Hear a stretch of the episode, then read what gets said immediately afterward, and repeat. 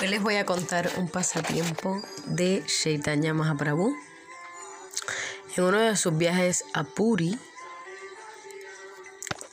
Chaitanya, el señor Chaitanya, primero que nada esto es para el tiempo donde se encontraban los taínos en el Caribe, aproximadamente era de forma contemporánea. Entonces, en Puri, cuando Chaitanya una representación divina. El Señor mismo entró al templo de Yaganat y de inmediato se saturó de éxtasis espiritual y trascendental, perdiendo el conocimiento y cayendo al suelo. Los guardianes del templo no podían entender estas actividades trascendentales de Chaitanya, pero allí se encontraba un erudito de nombre Sarva, Sarvabhauma Bhattacharya.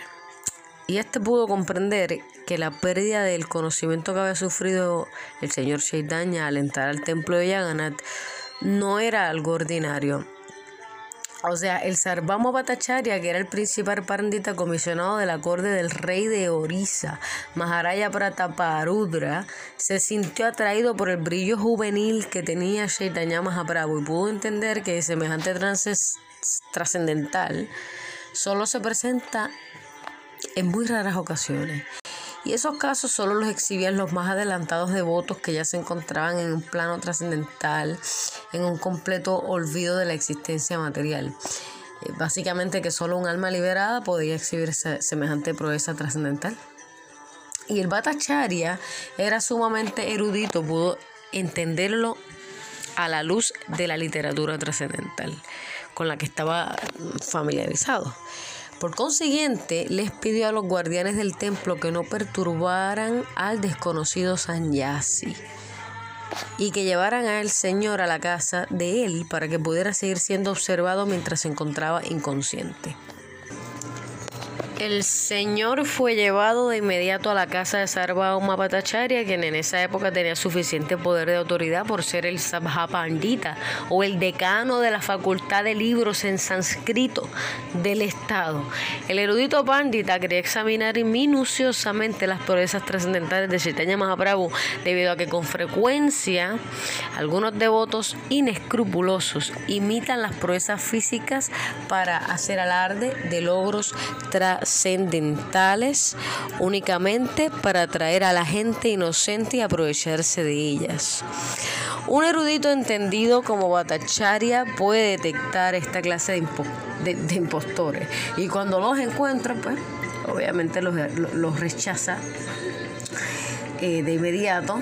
Este, en el caso de Chaitanya Mahaprabhu, el Bhattacharya examinó todos los síntomas a la luz de los shastras él examinó como lo hace un científico y no como un sentimental necio.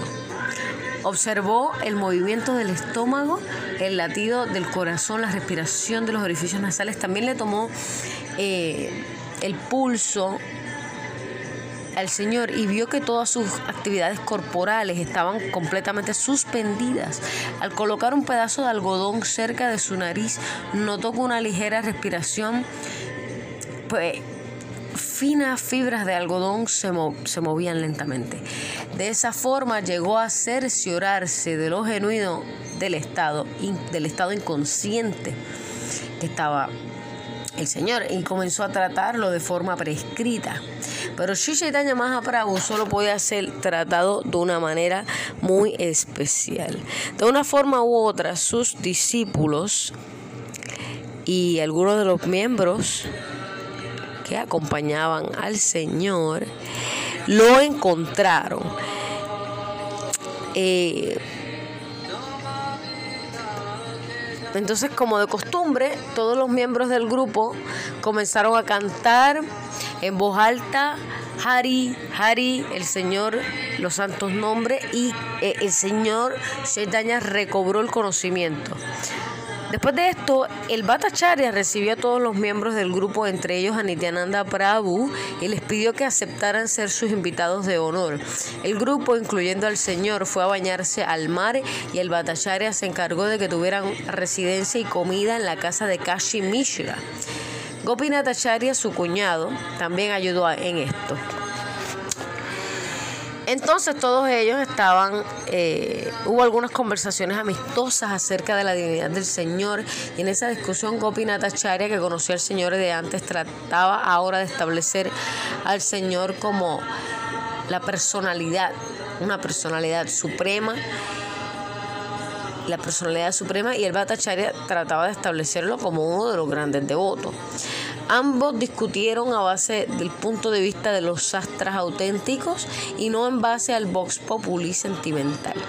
Las encarnaciones de Dios se determinan mediante los sastras auténticos y no mediante el voto popular de fanáticos necios. Debido a que Sri Chaitanya Mahaprabhu era una de, de hecho, una encarnación de Dios, en esta era, algunos fanáticos necios han proclamado muchísimas encarnaciones de Dios, supuestamente, sin referirse a escrituras auténticas, pero ni Sarvabhauma Bhattacharya ni Gopinata Acharya cayeron en este sentimentalismo tonto. Por el contrario, ambos trataron de establecer o rechazar su divinidad en base a los shastras auténticos. Más adelante, Sarabhauma Bhattacharya descubrió que Chaitanya también era del área de Navadvipa y a través de él se supo que su padre había sido compañero del estudio de Nilambara Chakravarti, el abuelo materno de Chaitanya Mahaprabhu. En ese sentido, el joven Sanyasi evocaba un afecto paternal en el Bhattacharya. El Bhattacharya era profesor de muchos sanyasis, o sea, de muchos renunciantes de la orden del Shankaracharya Sampradaya y él mismo pertenecía a este mismo culto. Por siguiente, el Bhattacharya deseaba que el joven Sanyasi Sri Chaitanya Mahaprabhu también lo oyera hablar de las enseñanzas del Vedanta, o sea, de los Vedas. Los seguidores del culto Shankara son por lo general conocidos como Vedantistas. Eso no significa, sin embargo, que el Vedanta es el estudio exclusivo del Shankara Sampradaya. Todos los Sampradayas, o sea, genuinos estudian el Vedanta, pero cada uno de ellos tiene sus propias interpretaciones. Más aquellos que pertenecen al Shankara Sampradaya, por lo general se dice que ignoran el conocimiento de los Vaishnavas Vedantistas. Por esta razón, el título de Bhakti Vedanta le fue dado al autor por los Vaishnavas. El Señor accedió a recibir lecciones del Bhattacharya, o sea, el Señor Chaitanya, en referente al Vedanta. Entonces ambos se sentaron juntos en el templo de Yaganata. El Bhattacharya habló continuamente durante siete días. Y el señor Chaitanya le oyó con mucha atención sin interrumpirlo.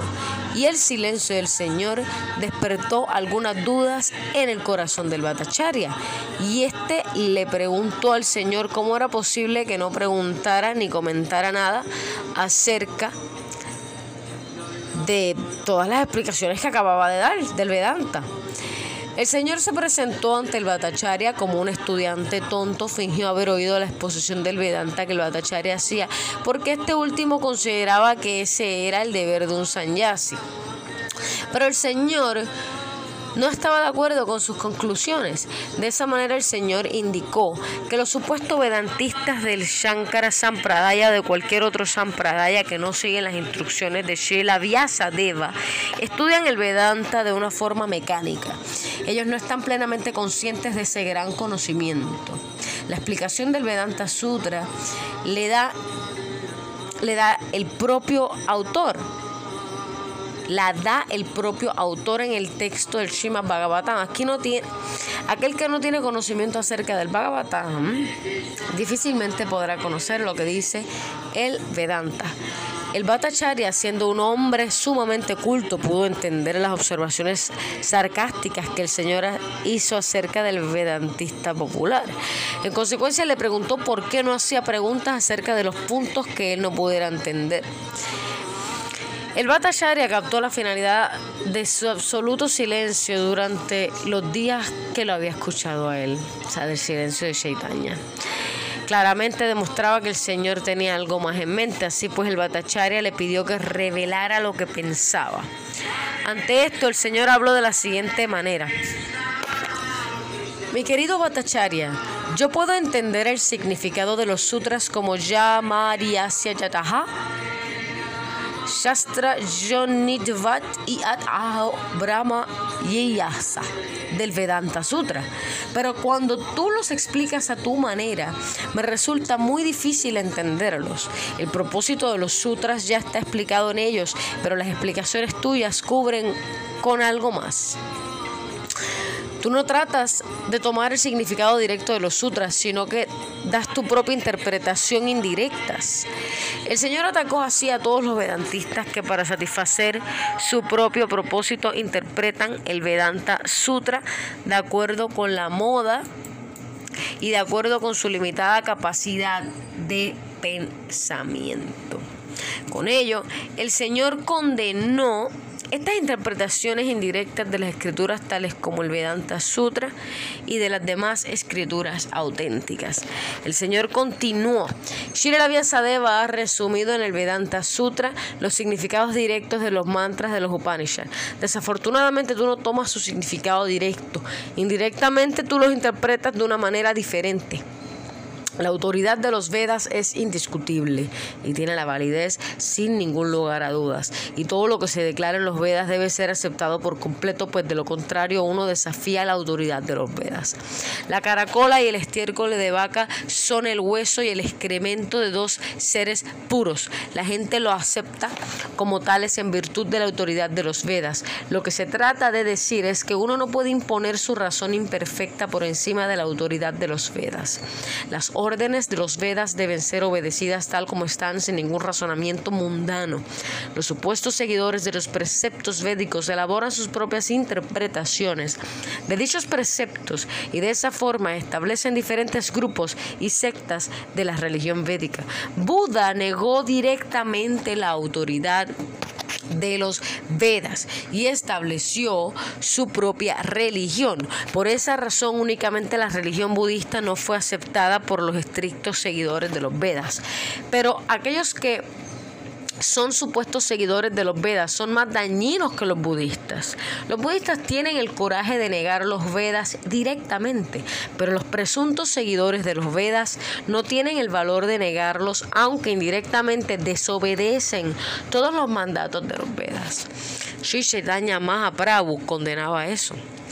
Los ejemplos que Chaitanya Mahaprabhu presentó de la caracola y el estiércol de vaca son muy apropiados en relación con esto. Si uno arguye que como el estiércol de vaca es puro, el excremento de un brahmarna, de un gran erudito, es más ese argumento no será aceptado. El estiércol de vaca se acepta y el excremento de un brahmarna de elevada posición se rechaza. El Señor continuó, los preceptos védicos son autorizados en sí mismos y si alguna criatura mundana cambia las interpretaciones de los Vedas desafía su autoridad. Es una necedad pensar que uno es más inteligente que Shirila Vyasadeva. Él ya ha expresado su conocimiento en los sutras y no hay ninguna necesidad en sus sutras y no hay ninguna necesidad de la ayuda que puedan dar personalidades de menor importancia. Su obra, el Vedanta Sutra, es tan deslumbrante como el sol del mediodía. Y cuando alguien trata de dar sus propias, interpretaciones acerca de la autorrefulgente eh, Vedanta Sutra, que es como el sol, intenta de cubrir este sol con la nube de su imaginación. Los Vedas y Puranas tienen la misma e idéntica finalidad. Establecen la verdad absoluta, la cual es más grande que todo lo demás. La verdad absoluta se llega a comprender en fin de cuentas como la absoluta personalidad de Dios que posee poder de control. Como tal, la absoluta personalidad de Dios debe ser completamente colmada de opulencia, fuerza, fama, belleza, conocimiento y renunciación. Sin embargo, a la trascendental personalidad de Dios se le describe sorprendentemente como impersonal. La descripción impersonal que da la verdad absoluta hay en los Vedas, que hay en los Vedas, se da para anular el concepto mundano de todo lo absoluto. Las características personales del Señor son completamente diferentes a todas las clases de características mundanas. Todas las entidades vivientes son personas individuales y son partes integrales del todo supremo. Si las partes integrales son personas individuales, la fuente de donde emana no puede ser impersonal. Él es la persona suprema, entre todas las personas relativas, es la entidad suprema. Los Vedas nos informan que esta entidad suprema, Él, el Brahman, emana todo, en Él descansa todo y después de la aniquilación todo se funde únicamente en Él. Por consiguiente, es la causa dativa, causativa y acomodadora de todas las causas. Y estas causas no pueden atribuírsele a un objeto impersonal.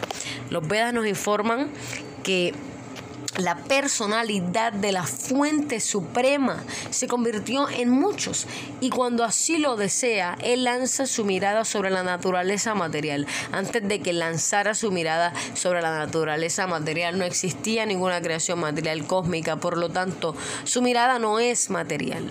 La mente o los sentidos materiales aún no habían nacido cuando la personalidad, la forma suprema, lanzó su mirada sobre la naturaleza material. Así pues, la evidencia que hay en los Vedas prueba que por encima de toda duda, el Señor tiene ojos trascendentales, una mente trascendental.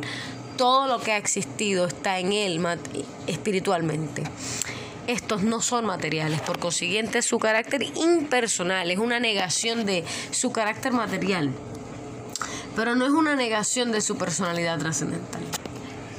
El Brahman se refiere en definitiva a la personalidad de Dios. La comprensión del Brahman impersonal es únicamente el concepto negativo de las creaciones mundanas. El Paramatma es el aspecto localizado que el Brahman tiene dentro de todas las clases de cuerpos materiales. La superalma. Lo que, eh, lo, lo que hace que cada alma ¿verdad? Sea individual dentro del Brahman, que es el todo, somos uno en Dios. Eh, es un paréntesis que estoy haciendo. Entonces, continuamos. Finalmente, la comprensión del Brahman supremo es la comprensión de la personalidad de Dios, conforme a toda la evidencia de las escrituras reveladas. Él es la fuente máxima de los Vishnu Tattvas. Los Vishnu Tattvas son el primer Vishnu, que es el, el Mahavishnu, crea el universo, el Garbo Harakashi Vishnu, que es el que crea la diversidad de los universos, y el Shiro Dakashi Vishnu, que es el que pone las almas en cada átomo y en cada universo y en cada entidad. Entonces, los Puranas también son suplementos de los Vedas. A un hombre ordinario le parece y le resulta demasiado difícil comprender los mantras védicos. Eh, los Shudras eh, las castas superiores de doble nacimiento son incapaces de discernir cuál es el sentido de los Vedas y en consecuencias para explicar las verdades de los Vedas se elabora el Mahabharata y los Puranas de una manera fácil de entender. Brahma, el dios de la creación, en sus oraciones ante el niño Shri Krishna dijo que no existe límite de la fortuna de los residentes de Brayabhumi, encabezados por Sri Nanda Maharaj y Yashora Maya Mayi debido a que la eterna verdad absoluta se ha convertido en su pariente íntimo. Un mantra védico sostiene que la verdad absoluta no tiene piernas ni manos y aún así anda más rápido que todos y acepta todo lo que se le ofrece con devoción. Estas últimas afirmaciones sugieren de forma definitiva la existencia de las características personales del Señor Supremo, de la Fuente Suprema, aunque sus manos y piernas no son diferentes de las manos, piernas u otros sentidos mundanos, por consiguiente, el Brahman nunca es impersonal, pero cuando esos mantras se interpretan de forma indirecta, se piensa erróneamente que la verdad absoluta es impersonal.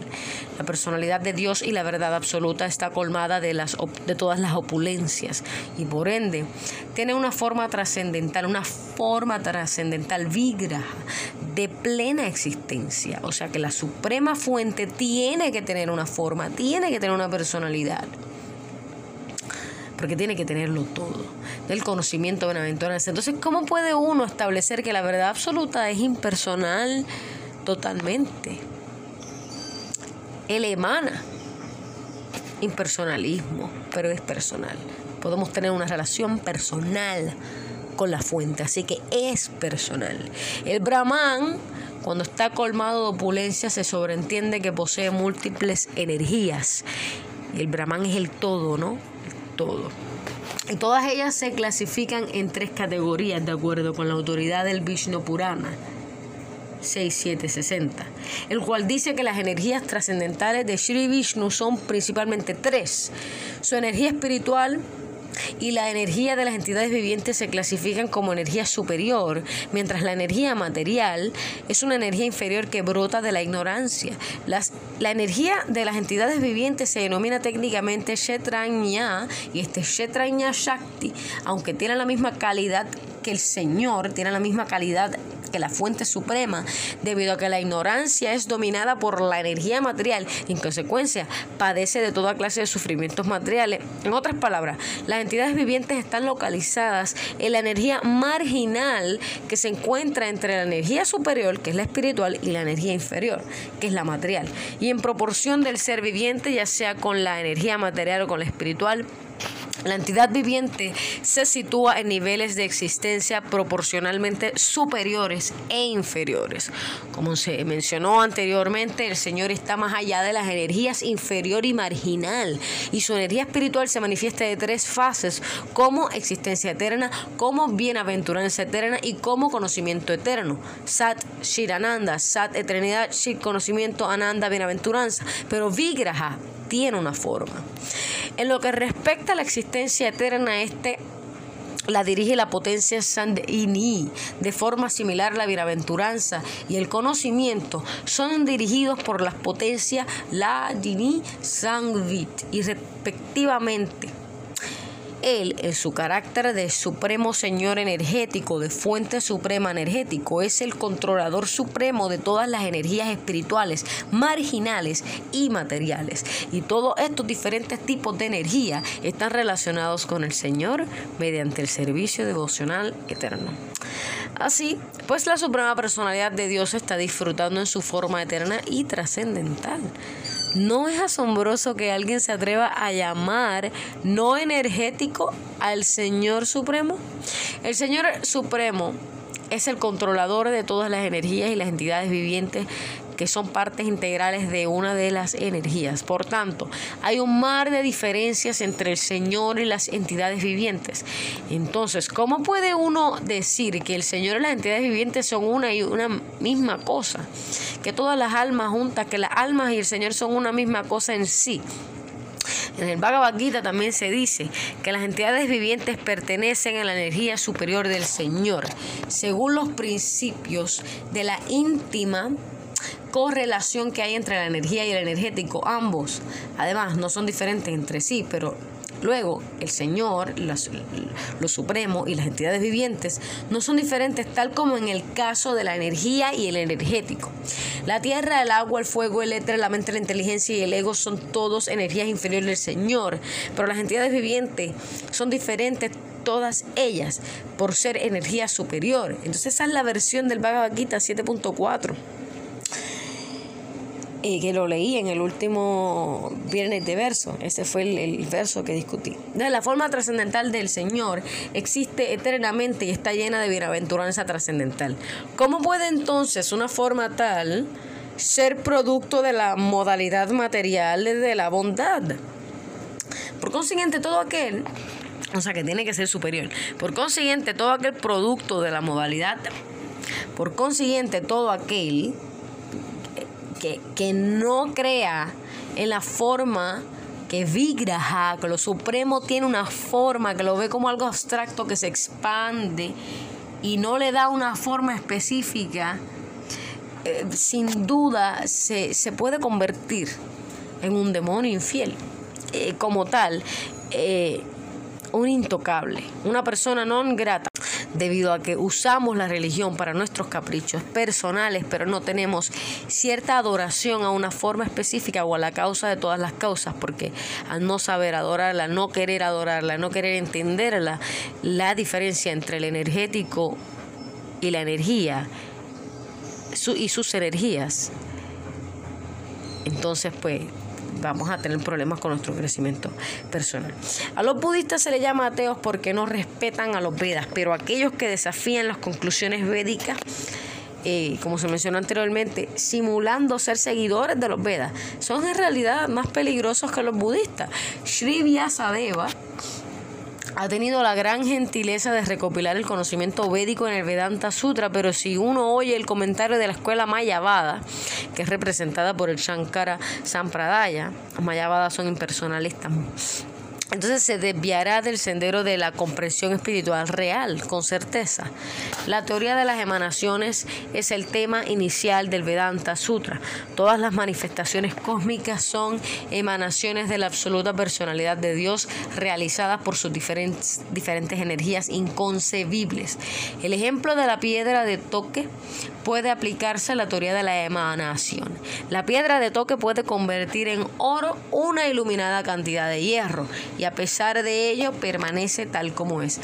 De forma similar, el Señor Supremo, mediante sus energías inconcebibles, puede producir todos los mundos manifestados y aún así permanece completo e inmutable.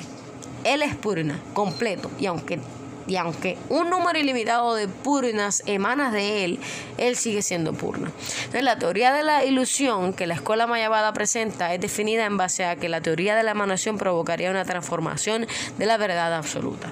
Si eso fuera así, Vyasadeva estaría equivocado.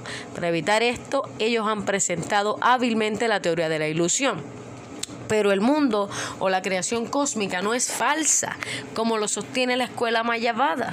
Simplemente no tiene existencia permanente. Algo que no es permanente no puede decirse que es totalmente falso. Mas el concepto de que el cuerpo material es el yo es erróneo sin lugar a dudas. Parnavaon. El Omkara de los Vedas es el himno primordial. Este sonido trascendental es idéntico a la forma del Señor.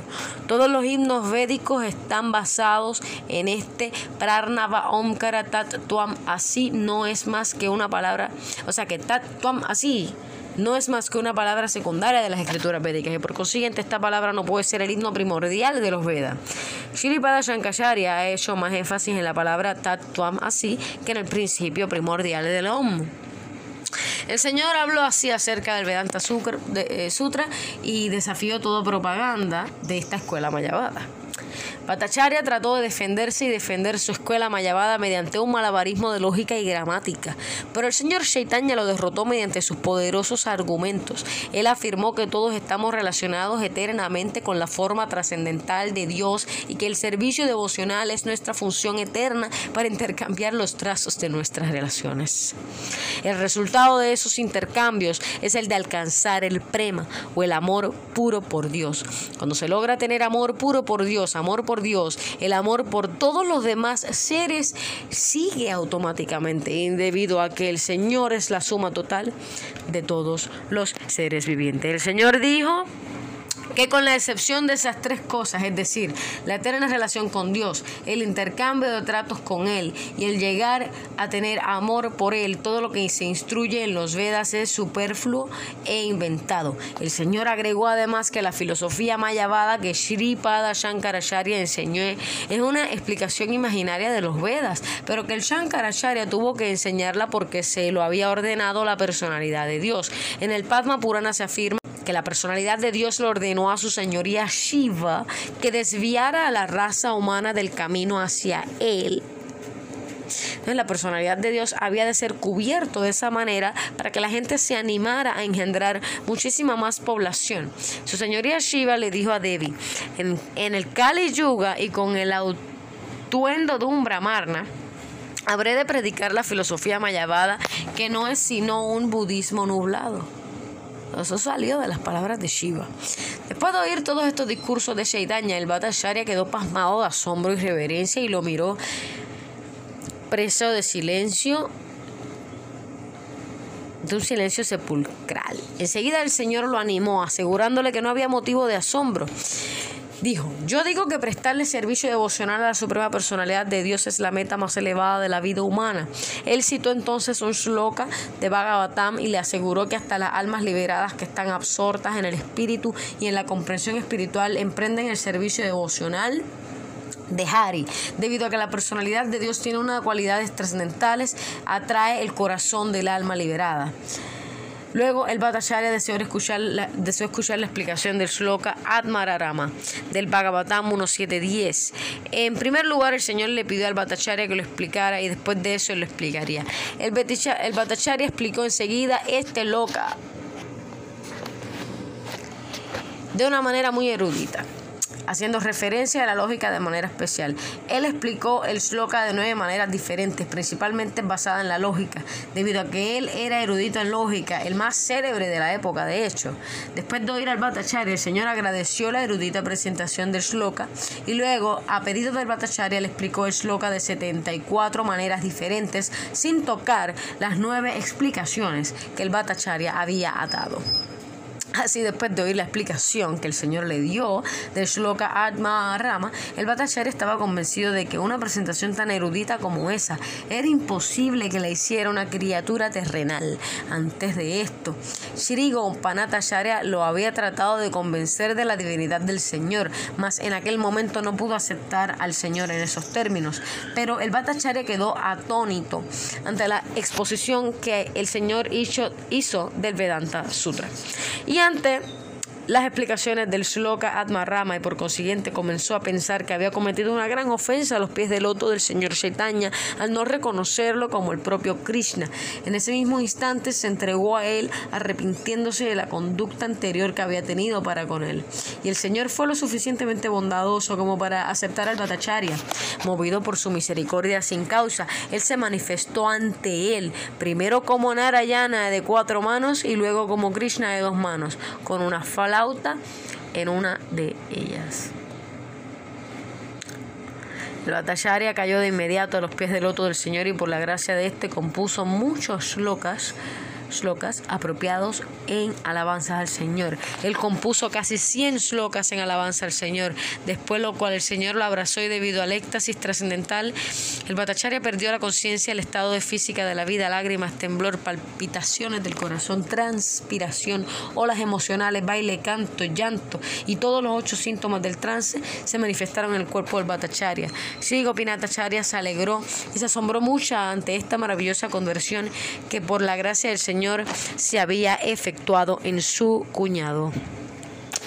Hasta aquí este, eh, parte de este maravilloso pasatiempo de Chaitanya Mahaprabhu. Espero lo hayan disfrutado. Todas las glorias de Chaitanya Mahaprabhu, quien gracias a él tenemos el gran movimiento de Sankirtana, el canto de los santos nombres eh, de Krishna Sabemos que tiene millones de nombres, pero nosotros recitamos el Mahamantra que nos purifica y es el método adecuado para la era de Kali. No hay otra manera, no hay otra manera. Espero que estén bien y cada día mejor desde Puerto Rico. Hare Krishna.